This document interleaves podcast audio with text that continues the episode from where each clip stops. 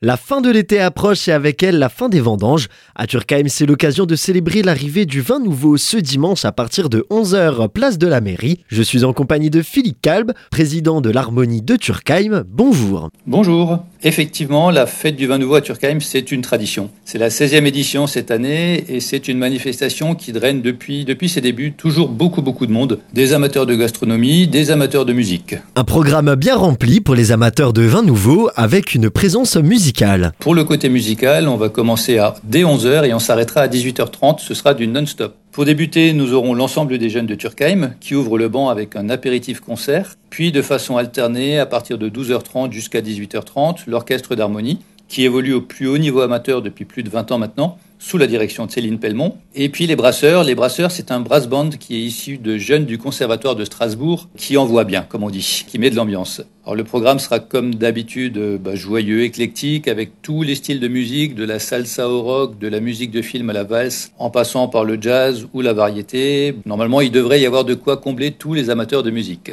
Et de la petite restauration sera également proposée pour accompagner le vin. En complément de la musique, on a la partie gastronomique où nous proposerons, bah, comme d'habitude, nos tartes flambées qui sont réputées dans presque toute l'Alsace, mais aussi nos salades vigneronnes, les planchettes de lard et de noix et bien entendu le fameux vin nouveau. Des petites nouveautés peut-être à annoncer pour cette 16e édition par rapport aux années précédentes Alors des nouveautés non, on surfe sur notre succès. En fait, le secret de cette fête, c'est simplement sa convivialité et la qualité de sa musique et de sa gastronomie. C'est une journée où les sourires et les bonnes humeurs sont obligatoires à l'entrée, il faut le préciser. C'est sans doute pour ça que les touristes viennent aussi nombreux chaque année et les gens de Turkheim, parce qu'il y a beaucoup de gens locaux aussi qui viennent euh, traditionnellement à cette fête. Philippe Kalb, merci beaucoup. Merci à vous. Et on se donne donc rendez-vous ce dimanche à 11h à Turkheim pour célébrer l'arrivée de l'automne et évidemment, c'est en accès libre.